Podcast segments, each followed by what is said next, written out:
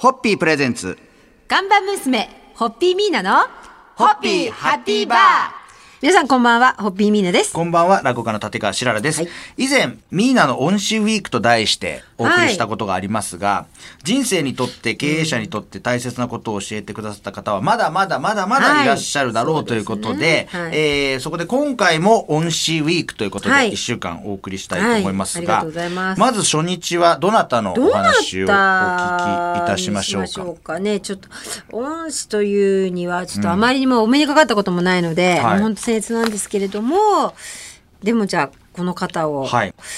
あの日本の経営者で一橋大学の名誉教授でカリフォルニア大学バークレー校の特別名誉教授であられる本当に日本を代表する、えーですね。あの野中育次郎先生でしょうか。野中育次郎先生とのご縁というか、のはあの、は早稲田のビジネススクールでお世話になった寺本義也先生、あの寺本義也先生は野中先生のお弟子さんであられるんですね。なのであの寺本ゼミはあのえっ、と修士研究の時に必ずやっぱり野中先生の,、はい。あの積理論って有名なやつをですね、やっぱベースに置くので、はい。それで野中先生をいろいろと、はいうん。学ばせていただくことになりました。まああのうここにありますとリーダーシップに欠かせない6つの能力に共感するお話、はい。あ、そう、これは、あの、えっ、と、リーダーシップに欠かせない、リーダーシップに欠かせない6つの能力って、はい。良い目的を作る、タイムに場を作る、現実を直感する、直感の本質を概念化する、うん。概念を実現する政治力、じ実践値を組織化する能力って言って、あ本当だなと思って。あうん。読んで。はい読んででこれすねはい。あの本当野中先生はいつもぱりあのうんねもうご高齢であられるけどいつもやっぱり世の中を先読みされるあのことを発表されされてるので、はい。い、ろんな意味で本当野中先生の新刊とか出るともう本当に飛びついて読んでます、はい。まあ今週はですね、こうはい言ってこう皆さんのもう影響を与えた、教えてくださったはい。恩師ウィークということで、明日からもご紹介いただきたいと思います。はい、そうですね。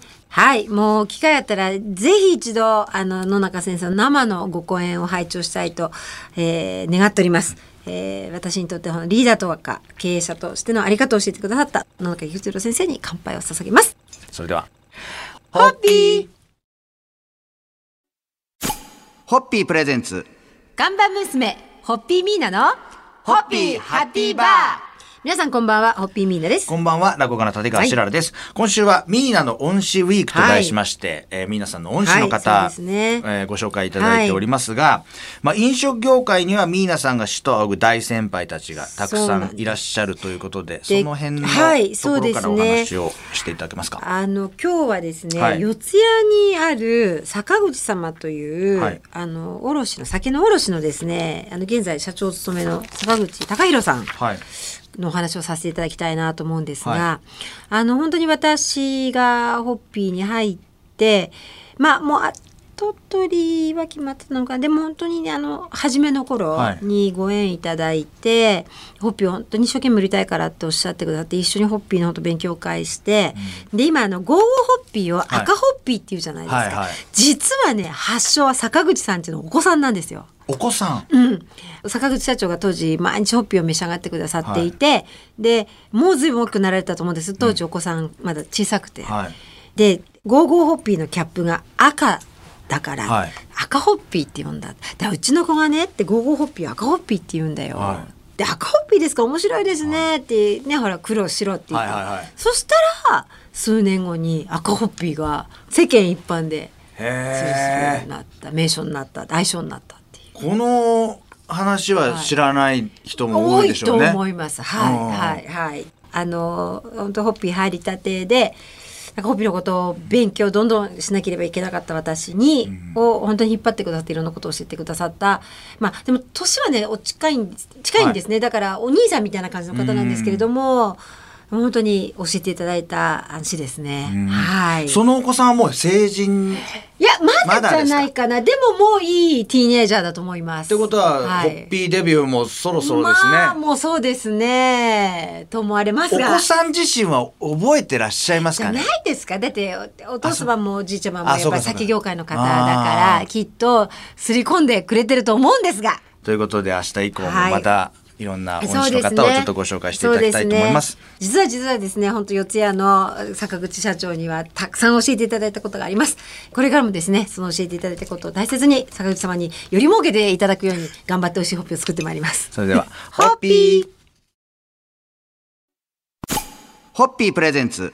看板娘、ホッピーミーナの、ホッピーハッピーバー皆さんこんばんは、ホッピーミーナですこ。んばんは、落語家の立川しららです。今週はミーナの恩師ウィークと題しまして、はいえーいろんな恩師の方をご紹介させていただいているんですけれども、はい今日はどうしましょうか？いやー、この方ですか、はいあの、志半ばで天国に旅立たれた方で、んえー居酒屋世界の山ちゃんで知られる、えー創業者、エスライフードの山本茂雄会長でしょうかね。はい。ご縁からちょっとお話しいただけますか？あのーまあまあ若かりし頃ですけど、はい。ホッピーに入社させてもらってすぐの頃にホッピーに馴染みのない名古屋でホッピーの新しい文化を作ろうかなって今私がニューヨークでやってるのと同じようなことなんですけど、でで名古屋通い始めた頃に名古屋ってね夜が早かったんですよ。へえ、僕、あ、そうですか。うん、でだからご飯食べると二次会どっか行くとこってない感じで。でその時唯一高校と輝いたのがあの鳥看板。鳥男の看板輝く山ちゃんで、はい。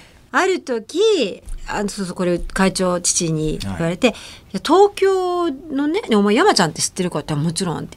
が東京の山ちゃんがホッピーを入れてくださるとかいう話があるみたいよってからえー、嘘でしょって言って、はい。でそれ本当だったんです。よ。でじゃあ名古屋にご挨拶に行こうって言った時に実は初めましてでお会いした時にあのもちろんホッピーを取り扱いいただくことのあの御礼と歓迎も申し述べたんですが、はい実はあの山本社長、まあ、当時社長ですよね山本社長実は私も数年後にあの代を継ぐんですが社長として何を勉強したらいいですかってはい。そういう質問させていただいたんですよ。そしたらあの経営計画書とあの教えてくださってだからあの、本当に経営者としての始まりを導いてくださったのが山本会長で、はい。山本会長とのご縁がなかった今の私はなかったと思います。だから本当に亡くなったってこれこれをまたニューヨークで聞いたんですけど、はい。すごいショックで今でも山本会長いてくださったらなって思うこと多いですね。であのまあ今でもホッピー大切に扱っていただいてますし、あのね会長の意思を受け継いだ奥様であったりあのスタッフの皆様が本当頑張っておられるので、はい。えー私たちもあの出入り業者の一社としてですね世界の今ちゃん様をこれからもはい、えー、と大切にお付き合いさせていただきたいと思います。はい、でははい、ホッピー。ホッピープレゼンツ。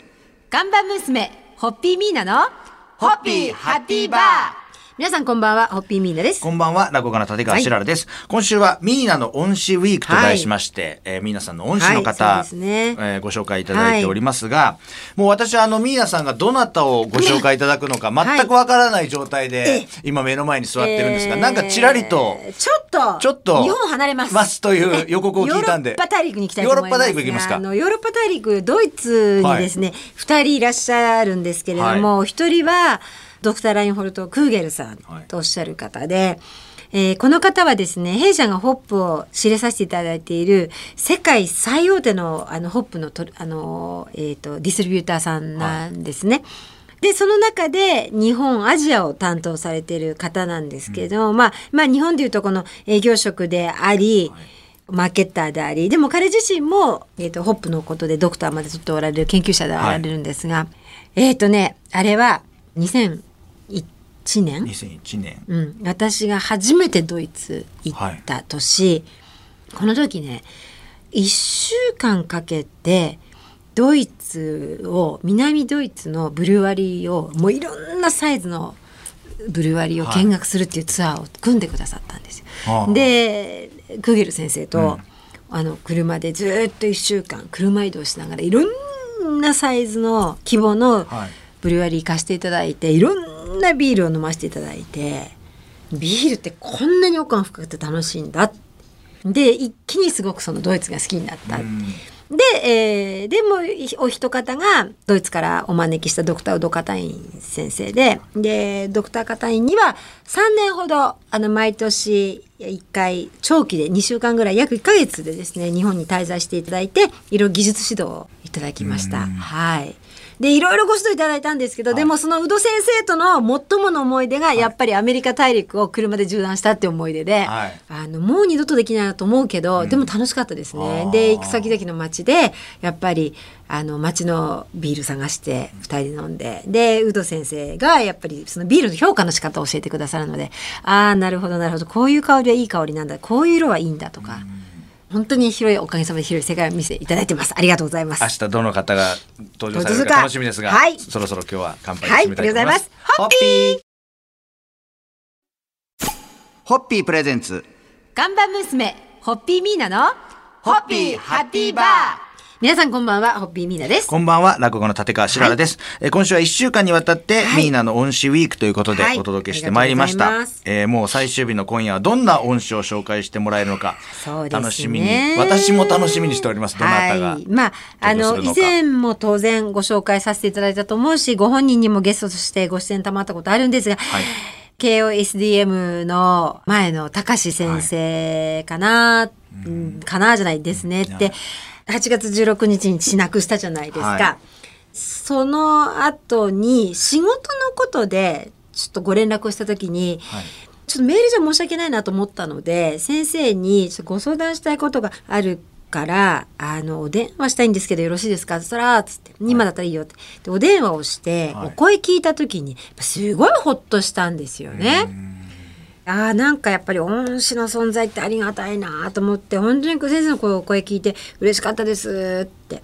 であのいつだかあのお話しした10月18日にやった帝国ホテルのありがとうの会の時にももう先生が別のスケジュールがあったのを全部変えて奥様といらしてくださって、あの帰り際もうお父さんいなくなってもうお父さんの代わりできないけどって大きな兄さんみたいにして絶対俺そばにいてやるからっておっしゃってくださって、やっぱすごい嬉しくてな恩師の存在はありがたいなっていうことでやっぱちょっと特別な恩師ですね。前野先生もね、ミーナさんのこはい。のおっしゃってることを今放送で聞いて、はい。はい。あ、そんな風に思って、はい、くれたんだって嬉しいです。思うでしょうね。いやでも本当思いましたね。だから、うん。